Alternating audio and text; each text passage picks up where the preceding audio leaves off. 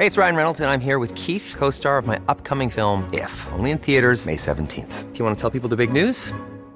All right, I'll do. Sign up now and you'll get unlimited for $15 a month in six months of Paramount Plus Essential Plan on us. Mintmobile.com slash switch. Upfront payment of $45 equivalent to $15 per month. Unlimited over 40 gigabytes per month. Face lower speeds. Videos at 480p. Active Mint customers by 531.24 get six months of Paramount Plus Essential Plan. Auto renews after six months. Offer ends May 31st, 2024. Separate Paramount Plus registration required. Terms and conditions apply if rated PG.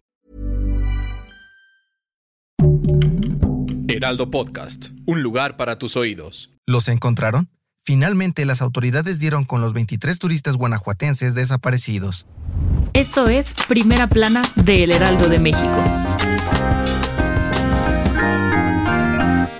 Desde el pasado martes 4 de abril, se hizo viral en redes sociales la noticia de 23 turistas de Guanajuato que desaparecieron cuando iban rumbo a Saltillo, y luego de dos días de movilizaciones e investigaciones, este jueves los encontraron en San Luis Potosí. De acuerdo con la titular de la Secretaría de Seguridad y Protección Ciudadana, Rosa Isela Rodríguez, y agentes de la Fiscalía Potosina, todo empezó cuando una agencia de viajes de Guanajuato, llamada IFEL, denunció el asalto y secuestro de la camioneta donde iban, el martes por la madrugada. Unas horas después comenzaron las labores de búsqueda y rescate, en los que se desplegaron helicópteros y vehículos terrestres para localizarlos lo antes posible.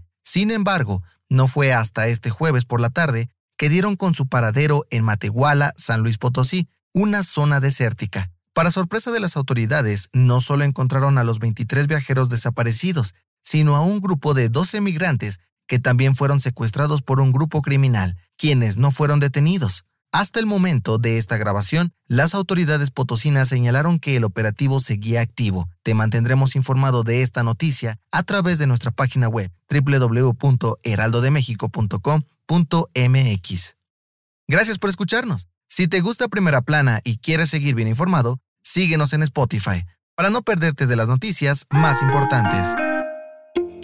Hace unos días te contábamos en este podcast que AMLO envió una carta a China en la que básicamente les pidió que le echaran una manita en el control de importaciones ilegales de fentanilo y así combatir el tráfico y consumo de esta sustancia tanto en México como en Estados Unidos. ¿Lo recuerdas?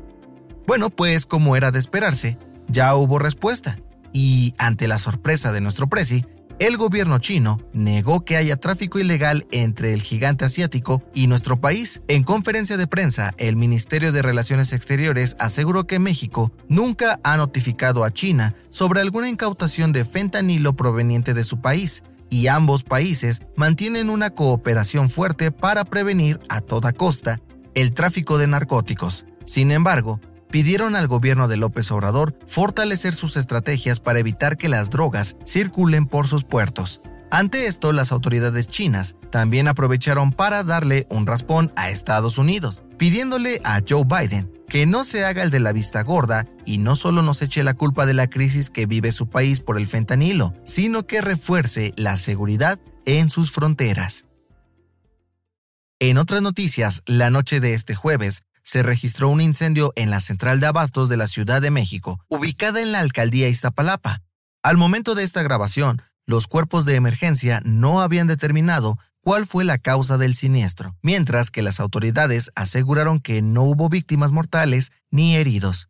En noticias internacionales, este jueves, el Ministerio de Defensa de Japón dio a conocer que un helicóptero militar con 10 personas a bordo desapareció luego de partir de una isla al sudeste del país. De acuerdo con las autoridades, la aeronave dejó de ser detectada a 40 minutos del despegue y está siendo buscada por embarcaciones del ejército y la Guardia Costera, pero hasta el momento no la han encontrado. Y en los espectáculos, un tribunal federal invalidó la orden de aprehensión en contra de Inés Gómez Montt por el presunto delito de defraudación fiscal de más de 12 millones de pesos. Los colegiados pidieron analizar nuevamente si debe o no ser girado el mandamiento de detención.